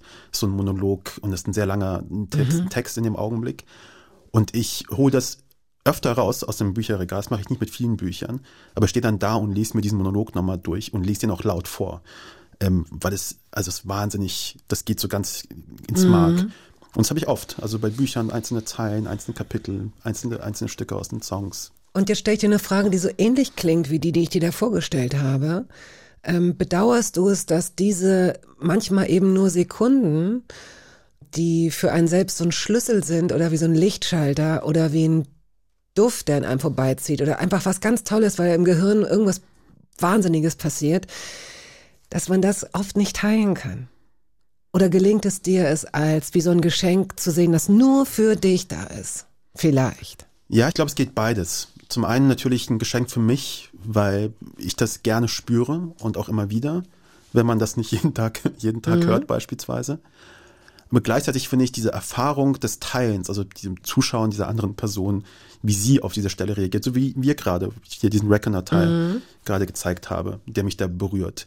Und ich glaube, man lernt viel über Menschen dazu, was ungesagt bleibt. Weil ich, mir wird auch oft nachgesagt, so, ja, du bist ein relativ verschlossen, ein verschlossener Typ. Ich brauche Zeit mit Leuten, um da tatsächlich in so eine Tiefgründigkeit irgendwie auch zu kommen, etwas zuzulassen. Und ich mache das lieber mit sowas. Also ich zeige Leuten öfters solche, solche Stücke, um zu sagen, das ist das, was mich bewegt. Das sagt mehr über mich aus, als wenn ich dir jetzt irgendwie so eine lange Abhandlung irgendwie über irgendetwas erzähle. Das sagt mehr über mich aus, wenn du diese Stelle einmal kurz hörst. Oh wow, das ist aber natürlich auch sehr riskant, weil das ist ja auch das Schöne an Kunst, jedweder Art, dass sie auf so viele Arten interpretierbar ist. Das sind Worte auch, aber ähm, in Verbindung mit einer Mimik oder einer Gestik oder einem Klang sind Worte natürlich verbindlicher in der in der Entschlüsselung. Ja, aber ich glaube, es hat auch etwas so sehr, sehr ähm, Demuthaftes, wenn man nicht in der Lage ist, etwas zu beschreiben. Also wenn ich auch jemandem so ein Stück Musik zeige und sage, das bewegt mich und ich sage, hier geht mir irgendwie so das Herz auf, ich kann es aber nicht so beschreiben. Ich glaube, das hat etwas, glaube ich, sehr, sehr, sehr Schönes. Ich glaube, das ist auch so ein Wort, das man öfter auf der Ebene vielleicht benutzen sollte, nämlich dass es am Ende auch viel um Schönheit geht und gar nicht so sehr vielleicht um Wahrheit nämlich um diese schönen Erfahrungen tatsächlich. Nicht so dieses Normschöne, sondern etwas, was man erlebt, so als, okay, das hat mich irgendwie so auf so einer ganz anderen Ebene irgendwo berührt. Und das hast du offenbar in dir ganz gut Vakuum geschützt, äh, denn äh, die Themen, mit denen du dich beschäftigst in deinem Beruf, sind oder in deiner Leidenschaft oder in dem, was dabei rauskommt, sind zumindest in einem Fall wirklich ziemlich krass und haben nicht viel mit Schönheit und innerer Schönheit zu tun, sondern mit anderen Eigenschaften, die dem Menschen innewohnen und nicht nur ganz wenigen, einigen, sondern die wahrscheinlich zur klassischen Klaviatur vieler Charaktere gehören. Die Frage ist nur, wann kommt das Böse, wann kommt das Hämische, das Schadenfrohe, das Destruktive raus und wodurch wird es ähm, herausgekitzelt. Vielleicht machen wir es erstmal chronologisch. Und äh, wir springen jetzt so ein bisschen, also du hast dich künstlerisch hier und da in verschiedenen Projekten ähm, bist du äh, aufgetaucht und aufgetreten. Vielleicht haben wir äh, gegen Ende der Sendung noch Zeit über das Kennedy, ähm, dieses Projekt zu sprechen, das auch eine schöne Idee war oder ist. Aber lass uns doch jetzt mal äh, über den ersten und den zweiten Podcast, die so bekannt geworden sind, sprechen. Qui Bono, What the Fuck Happened to Ken Jebsen? Ich glaube, die meisten Menschen können inzwischen einordnen, wer das ist. Das ist ein ehemaliger RBB, Radio Fritz, Radiomoderator, der sehr beliebt, sehr erfolgreich, sehr unkonventionell war. Was muss man noch über ihn wissen? Ja, sehr innovativ, ähm, sehr witzig, teilweise auch auf Trab. ja, das ist so ganz so ein, so ein ganz, ähm, ganz äh, flinker Typ irgendwie der glaube ich auch irritiert hat. Ah, okay, ähm, aber ja. der natürlich auch so eine auch eine Art Charme hatte, die nicht bei allen funktioniert hat, aber bei vielen schon. Und der dann über die Jahre hinweg, das versuchen wir in diesem Podcast zu beschreiben, dann so, eine, so, ein, so ein Sinkflug Richtung Verschwörungsideologien erlebt. Wir. Äh, jetzt ist es an der Zeit, auch mal zu sagen, dass du diese Projekte oft in Kooperation gemacht hast, in diesem Fall und auch im, im zweiten Fall von Cui Bono. Ja. Arbeitest du mit einer Produktionsfirma zusammen, mit der ich auch zusammenarbeite, nur dass da ähm, jetzt so eine Transparenz herrscht, Mhm. Studio Bummens. Ich mache mit Studio Bummens einen Podcast, der heißt Toast Hawaii und du hast mit ihnen Cui Bono unter anderem gemacht. Genau, Cui Bono 1, ähm, da war ich noch bei der K2H eingestellt, einer Berliner Produktionsfirma. Und da haben wir dann mit Studio Bummens, NDR und RBB den Podcast gemacht. Ähm, und ähm, Staffel 2 jetzt habe ich eine eigene Produktionsfirma gegründet äh, mit äh, meinem Freund Patrick Stegemann zusammen. Und wir haben das dann mit Studio Bummens zusammen gemacht und mit RTL Plus. Und ich glaube aber viel wichtiger ist gar nicht so diese, diese ganzen Firmen, die da irgendwie da drin sind, sondern die Menschen dahinter. Ähm, Cui Bono lebt ganz viel von dem Austausch zwischen mir und ähm, Tobi Baukage, das ist der Geschäftsführer von Bummens, mit dem ich ähm, bei dem ich schon Praktikant gewesen bin vor vielen, vielen Ah, okay. Jahren bei seiner, bei seiner äh, Firma Moviepilot hier, in- hier in Berlin ähm, und habe da, hab da ähm, erfolgreiche Text, Texte geschrieben, wird er sagen, über Sexszenen, aber lass uns nicht näher drüber, äh, darauf eingehen. Oh, schade. Äh, und ähm, Tobi habe ich, als er wieder hier war in Deutschland, da war er ganz, eine ganze Weile weg, wir haben uns getroffen und haben sofort geweibt, wie die jungen Leute sagen, ähm, zum Thema Podcast und haben gemerkt, wir mögen irgendwie dieselben Dinge und wollen irgendwie auch dasselbe und haben irgendwie das Gefühl, hier fehlt irgendwie etwas in Deutschland, was so diese Storytelling-Formate angeht. Und dann muss man sagen, dass er sehr lange in LA äh, Genau. gelebt hat, viele Jahre. Und die äh, amerikanische Audiokultur Richtig. uns tatsächlich einiges ähm, voraus hatte schon. Denn das, was ich vorhin oder was wir vorhin so ein bisschen behelfsmäßig beschrieben haben als, was ist das, eine Audio-Doku, eine Reality-Hörspielserie, ist durch Formate wie This American Life beispielsweise Ja. dort schon kultiviert worden. Wie würdest du es beschreiben, wenn man es nicht kennt?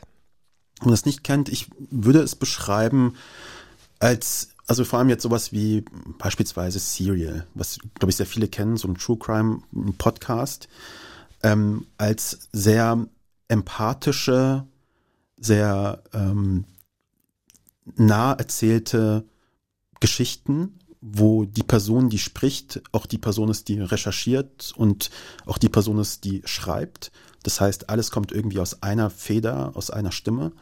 Und das macht, glaube ich, den Unterschied, dass da sehr viel Glaubwürdigkeit hinter dem ist, was sie da von sich geben. Weil das alles aus einer Feder kommt und ist eine Stimme. Und diese Geschichten werden oft mit einer Neugier erzählt, die mir hier in Deutschland oft fehlt nämlich mit der Neugier, diesen Menschen, die man thematisiert, auch tatsächlich zu begegnen. Und egal, wie sehr, wie schwierig diese Figuren manchmal auch sind, dass man es zulässt, dass man diese Begegnung auch mal zulässt.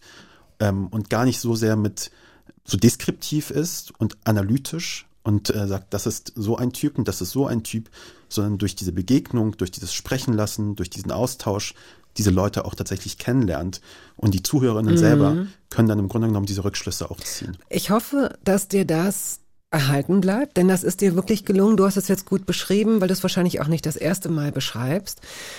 Das geht wahrscheinlich mit einer Art von Unvoreingenommenheit einher und, und diese Unvoreingenommenheit gepaart mit Neugier in der Hoffnung, das über viele Jahre und viele Projekte irgendwie in dir konservieren zu können. Ja. Denn das hat sich auf mich übertragen als, als Zuhörerin. Ähm, ich habe mir das früh angehört, eben weil ich mit Bummern zusammenarbeite und dachte, ah, okay, das neue Projekt das höre ich mir so. Und bin unbedingt dran geblieben, weil es mich auf viele Arten abgeholt hat. Also auch die Machart. Es ist im Grunde wie eine, mh, wie eine, so stelle ich mir wie, wie eine Karosse vor in einem, in einem Werk, die Karosse mag jetzt die Geschichte an sich sein, aber dann, das hat man ja irgendwie schon mal gesehen in irgendeiner Sendung mit der Maus-Doku oder so, dann kommt, ist diese Karosse ist auf so einem Band und dann kriegt sie da noch einen Spiegel drin und da kriegt sie noch Farbe drüber und da kriegt sie noch dies, das, dies, das, eine Antenne und irgendwann zum Schluss ist das dieses fertige Projekt, denn das, was man hört, was zu hören ist in diesen neuen Erzählungen, in diesen neuen Geschichten, es ist wie ein findet auf so vielen Ebenen statt. Hier ist plötzlich Musik, hier ja. ist plötzlich eine, äh, eine, ein Atmo-O-Ton, hier ist ein Klatschen, hier ist ein Räuspern ja. im Studio. Das ist so besonders und zieht einen richtig rein. Ja, und ich glaube, die Kunst besteht eben darin, dass man diese Ebenen gar nicht als Ebenen wahrnimmt. Genau. Sondern dass sich das im Grunde toll. genommen mhm. so dieses gesamte Produkt oder dieser gesamte Podcast wie eine große Collage Wie das fertige Auto zum Schluss. Genau, das wie das aber fertige keine so charmante Metapher. Ja, dass das alles ineinander verwebt wird. Mhm. Dass Musik zum Beispiel auch nie Hintergrundmusik ist. Dass sie sich nicht so anfühlt wie, da haben sie irgendwas hinten irgendwie drunter gelegt, sondern dass die Musik auch immer unterstützt, was gesagt wird und wenn sie stört, dass sie das nicht macht. Und da arbeiten wir mit ganz vielen tollen Menschen und zusammen. Vor allen Dingen, ja, der Gitarrist von Element Jakob Ilja, mhm. äh, bester Mann. Äh, und Jakob Ilja ist auch noch ein sehr, sehr kluger äh, Musiker. Das heißt, der hört sich auch die Texte an und hat auch wirklich sehr intelligente äh, Einfälle dazu, was man machen kann und nimmt sich auch zurück, wenn er das Gefühl hat, seine Musik stört da. Und das muss man auch erstmal können, so als mhm. Künstler zu sagen, nee, ihr habt da geschrieben, dass ihr da Musik wollt. Ich glaube, das ist ähm, auditiv so schon stark genug, da braucht es keine Musik ah, okay. von mir. Solche Sachen macht er auch.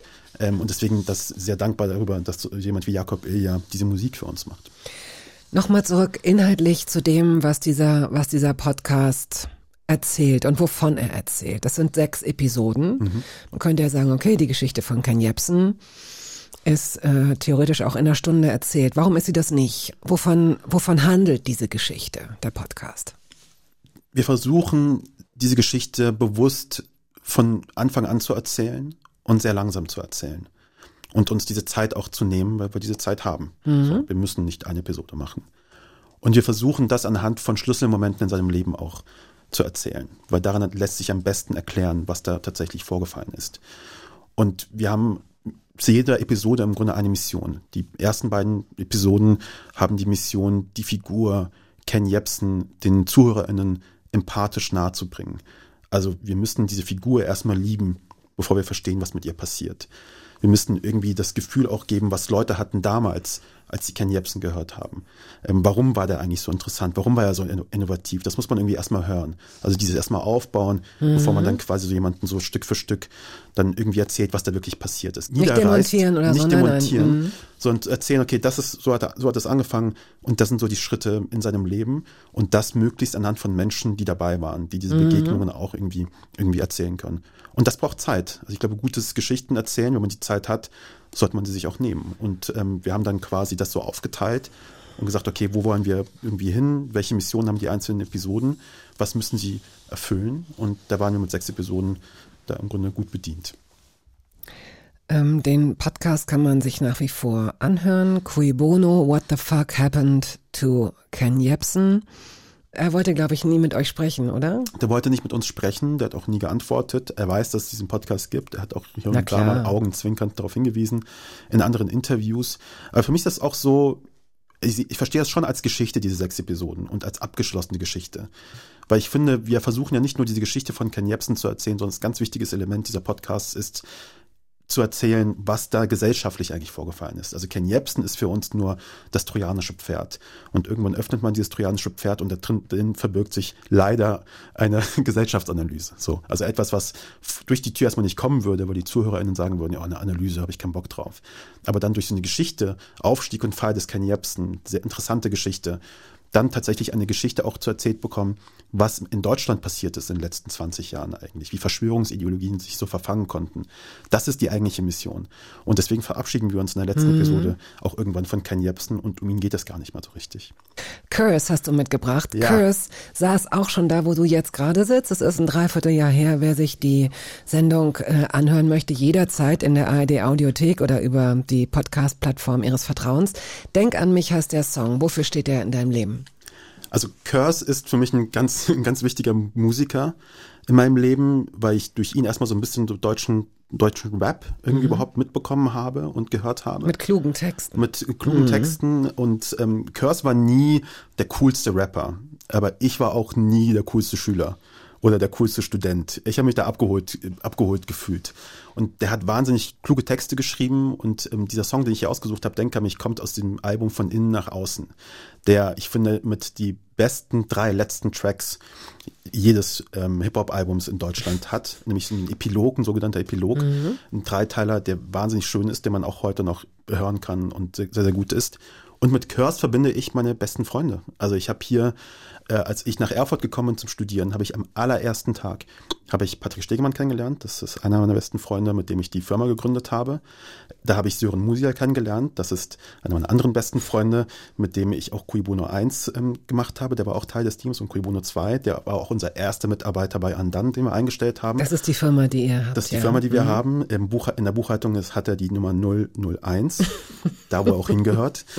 Ähm, und wir haben da sofort gebondet über Curse. Und ich muss auch noch witzigerweise erzählen, dass ich auch versucht habe, diese, diese Freunde damals zu beeindrucken, indem ich habe nie Mixtapes gemacht, auch nicht für, für, für Mädchen oder für Frauen. Ich habe nie Mixtapes gemacht, aber für die habe ich ein Mixtape gemacht. Ich habe dann nämlich irgendwann, um sie zu beeindrucken, habe ich eine, glaube ich, eine zwei CD lange ähm, Mixtape gemacht mit Songs von Curse, von denen ich gedacht habe, die kennen sie nicht. Das sind so irgendwie Singles gewesen, irgendwelche Features, irgendwelche Raritäten, die sie garantiert nicht kannten. Die habe ich dann gebrannt und es denen gegeben und gesagt, hier, das ist Schön, mein das ist Beweis. nett. Genau, und daran erinnere ich mich noch. Und deswegen Curse verbindet genau das. Ich war auch auf vielen Konzerten von ihm. Ich höre mir auch seine jetzigen äh, Alben Seid ihr an. euch begegnet schon? Ähm, ja, wir haben auf jeden Fall, mal, also ja, wir haben mal ein Foto gemacht. Ähm, da wird sich auf jeden Fall nicht dran erinnern, aber es gibt ein Foto von einem sehr verschwitzten Curse und einem sehr glücklichen Cash-Rau und äh, ja. Wenn du traurig bist, weil die Frau, die du liebst, dich verlässt und weg ist. Denk an mich, wenn du flänzt und verzweifelst, davon spreche ich. Denk an mich, wenn dir schlecht ist, weil deutsche Rap nicht mehr fresh ist. Jeder Clown kann jetzt flown, aber keiner kommt rum mit Message. Denk an mich, wenn dein Alltag nur hektig ist, Leere heftig ist. Lässt dich mal logisch stressig, doch Freitagnachts alles bestens ist. Denk an mich, wenn du völlig frei den Los High auf dem Splash bist. Ich treff dich, wahrscheinlich genauso voll wie der Rest ist. Denk an mich, wenn du smogst, weil das Gras den Stoff von dem Stress gibt. Denk an mich, wenn du aufhörst zu kiffen, weil es dir zu wack ist. Denk an mich, wenn dir keiner Respekt gibt, weil du zu jung bist. 14 Tage total Radio 1, die Hörbar-Rust Keschrau Beros ist heute hier zu Gast. Ein vielfach ausgezeichneter Podcaster, Journalist und Produzent. Unter anderem auch des Drachenlords, beziehungsweise Cui Bono 2. Wer hat Angst vom Drachenlord? Äh, fünf Episoden, ein anderer sehr, sehr, sehr, sehr erfolgreicher Podcast. Vielleicht sollten wir auch mal kurz klären, was dieses Cui Bono eigentlich heißt. Ja. Cui bono ist Latein für wem zum Vorteil. Und ich glaube, das kommt eigentlich aus der Kriminologie, dass man sich genau diese Frage stellt, die Frage des Motivs. Und das ist aber auch etwas, was Verschwörungsideologinnen ständig verwenden. Wem nützt es, diese Frage? Mhm. Immer sich diese Frage stellen, wem nützt das? Und aber halt so konspirativ sich durchfragend immer so, wem nützt das? Das kann doch nicht sein und so. Daher kommt das. Und ähm, deswegen haben wir auch diese erste Staffel Cui Bono genannt, Doppelpunkt, What the fuck happened to Ken Jebsen? Und dann aber auch gemerkt, dass diese Frage, wem nützt das, die, die kann man sich natürlich überall stellen. Und auch im Falle des Drachenlords kann man sich diese Frage stellen. Auch, wir stellen sie aber nie konkret im Podcast. Das ist genauso wenig, wie wir konkret die Frage, wer hat Angst vom Drachenlord Podcast beantworten. Oder die Frage, what the fuck happened to Ken Jebsen? Das ist ja eher ein Prozess als eine Antwort, ähm, die in der letzten Episode irgendwie gegeben wird. Sondern es ist etwas, was sich, ähnlich wie die Songs, über die wir vorhin gesprochen haben, das muss man irgendwann fühlen. Ja, ich mir war der Drachenlord äh, kein Begriff. Ich Mhm. hatte, ich habe gedacht, ja könnte jetzt irgendwie alles sein, Ja. ein, ein, Deckname für irgendeinen, so weiß ich nicht. Ähm, wer ist der Drachenlord?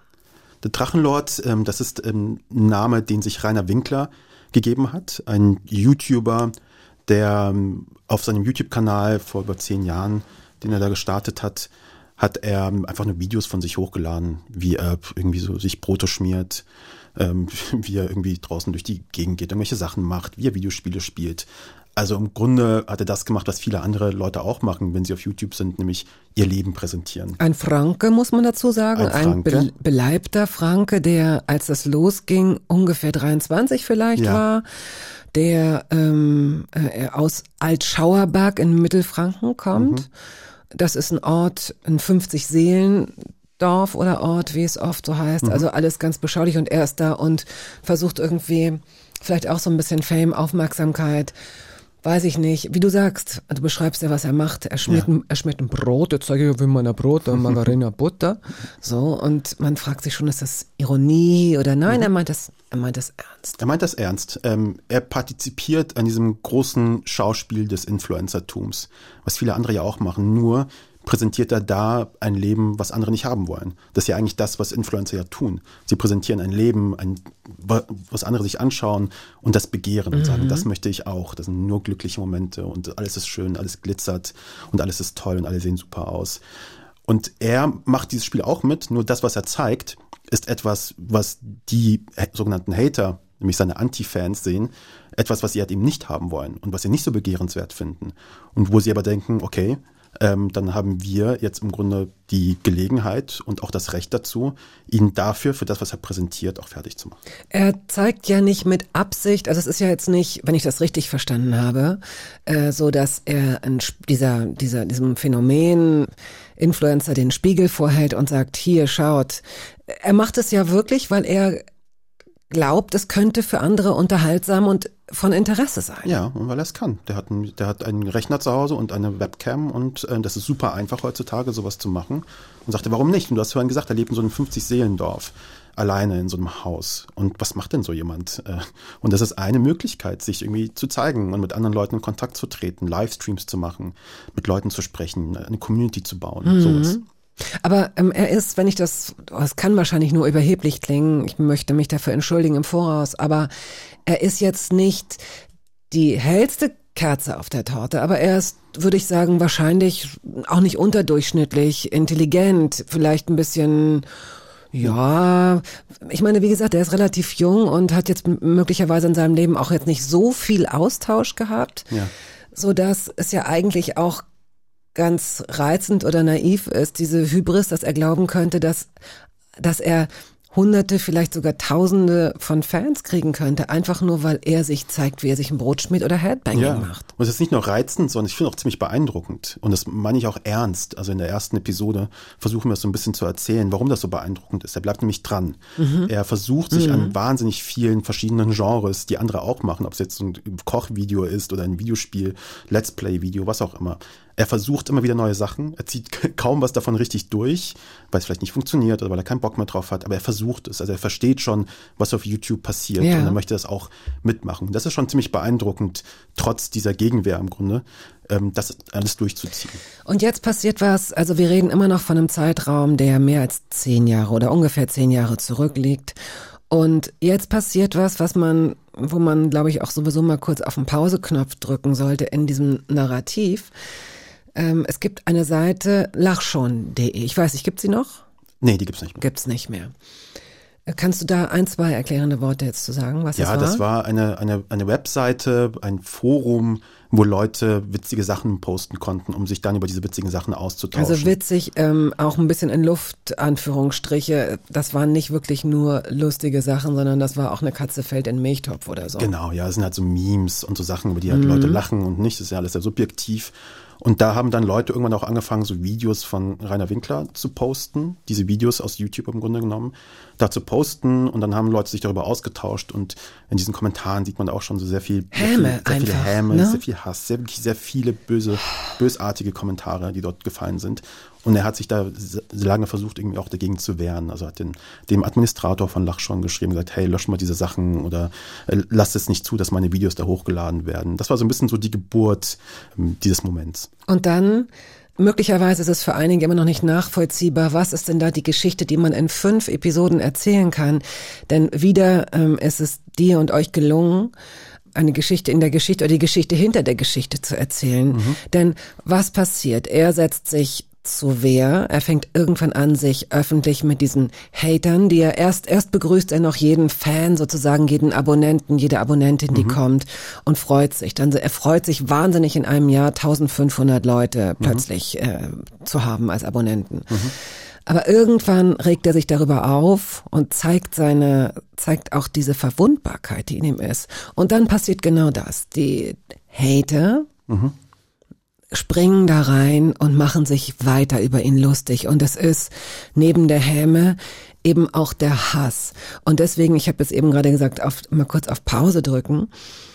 Ich habe ähm, neulich was erlebt, was mich da total dran erinnert hat. Und, oder dass ich es selbst zu einem ganz kleinen Teil mal erschrocken festgestellt habe. Ich mache auf Instagram Quatschvideos im Sinne von mir passiert irgendwas, mir begegnet was, ich finde irgendwas, ich sehe irgendwas und erfinde da eine Geschichte zu.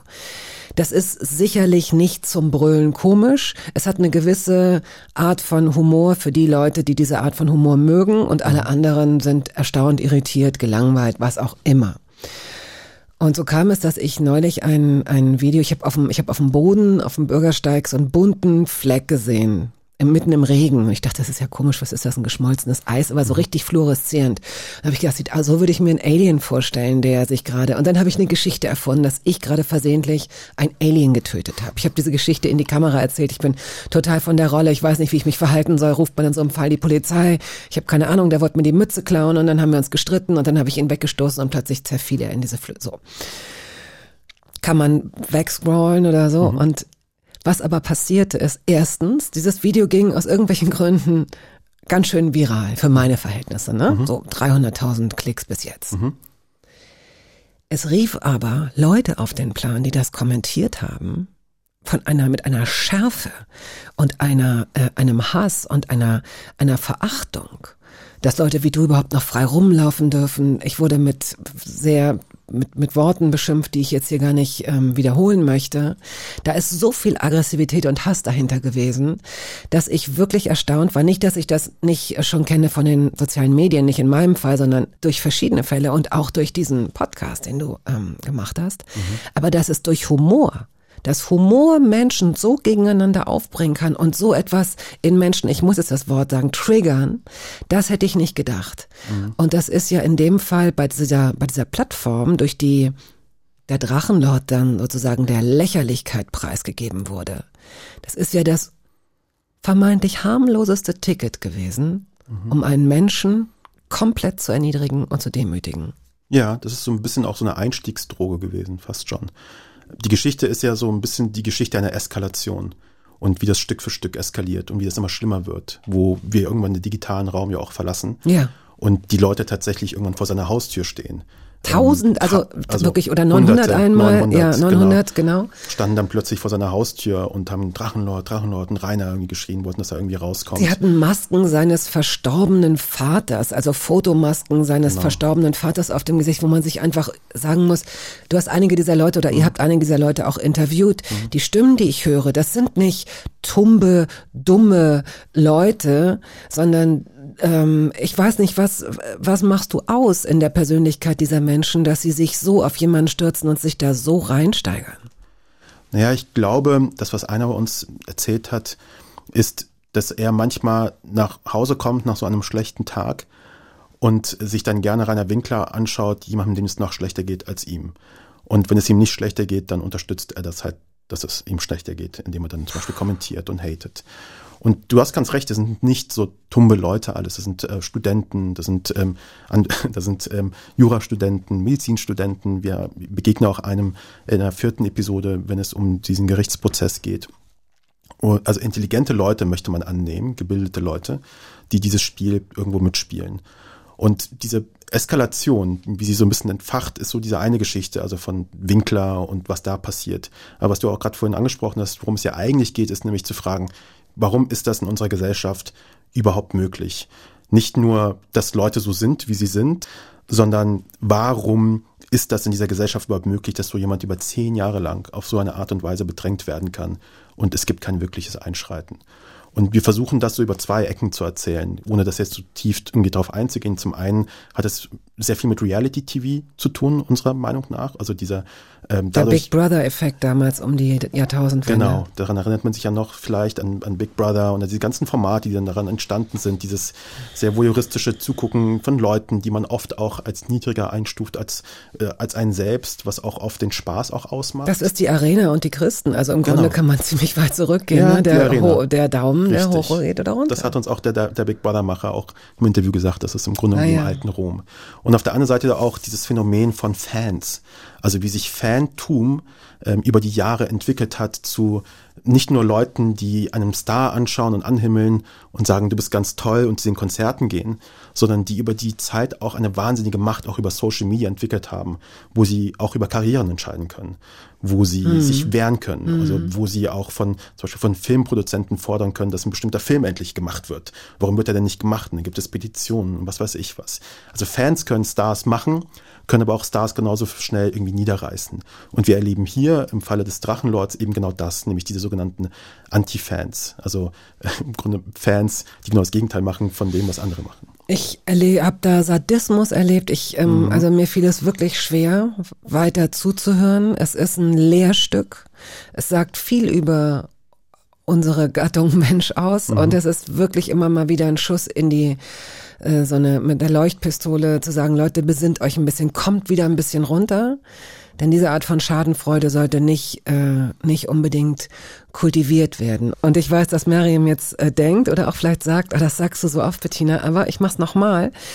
Ähm, ein sehr, sehr, sehr, sehr guter alter Film zu diesem Thema Schadenfreude und äh, Degradierung und Entwürdigung anderer Menschen ist der Film Herr der Fliegen, den Sie, glaube ich, auch auf YouTube kostenlos äh, sehen können. Müssen Sie mal gucken. Auf jeden Fall finden Sie den im Netz. So. Und auch da nochmal ein Kompliment. Ähm, ich finde, es gelingt euch, das hat, stand auch in der SZ in irgendeinem Interview, das ist überhaupt nicht alarmistisch, wie ihr es erzählt, wie du es erzählst, wie du es aufschreibst. Mhm du nimmst vordergründig jetzt auch nicht Partei in irgendeiner Weise. Und doch ist es sehr unterhaltsam und sehr, sehr neugierig, wie du mhm. schon gesagt hast. Also ich kann und möchte Ihnen auf jeden Fall diese beiden Podcasts ans Herz legen. Cui Bono. Meine Stimme senkt sich schon und wird auch gleich immer tiefer und immer langsamer. Die Augen werden ganz schwer, denn unsere Zeit ist leider um. Ja. Es gibt noch einen Song und du hast gar nicht so viel Zeit, da jetzt noch was zu, zu sagen. Mhm. Nick Cave and the Bad Seeds, Bright Horses. Nick Cave ist für mich gerade der in aller Geschwindigkeit der wahrscheinlich wichtigste Künstler, den ich gerade so konsumiere, weil ich finde, das ist so jemand, der sich über diese 25 Jahre oder keine Ahnung, viel länger vielleicht auch schon Musik macht, wahnsinnig verändert hat und wir erleben im Grunde genommen eine Reduzierung seiner Kunst. Also der ist jetzt wirklich mit diesem, mit diesem letzten Album Ghostin, ist das so etwas, wo eine Essenz oder eine, was? Die Essenz seiner seiner ah, Arbeit, ja. die die die Essenz im Grunde auch seiner Philosophie, seiner Lebenshaltung. Er ist so einer, der vor allem dieses, diese Idee unterschreibt, dass Kunst vor allem durch Schmerz kommt.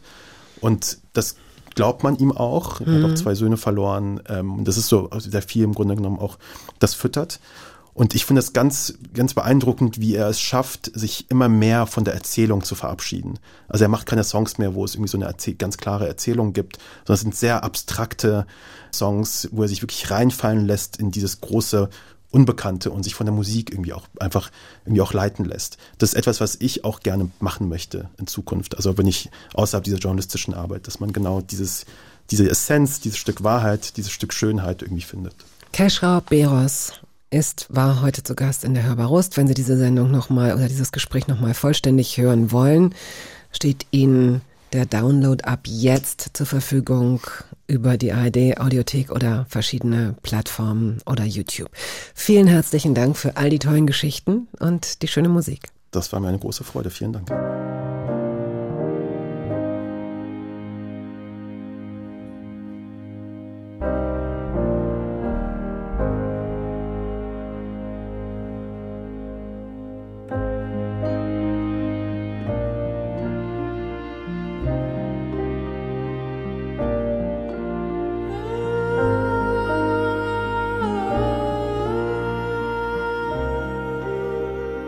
Das war der Podcast der Radiosendung Hörbar Rust.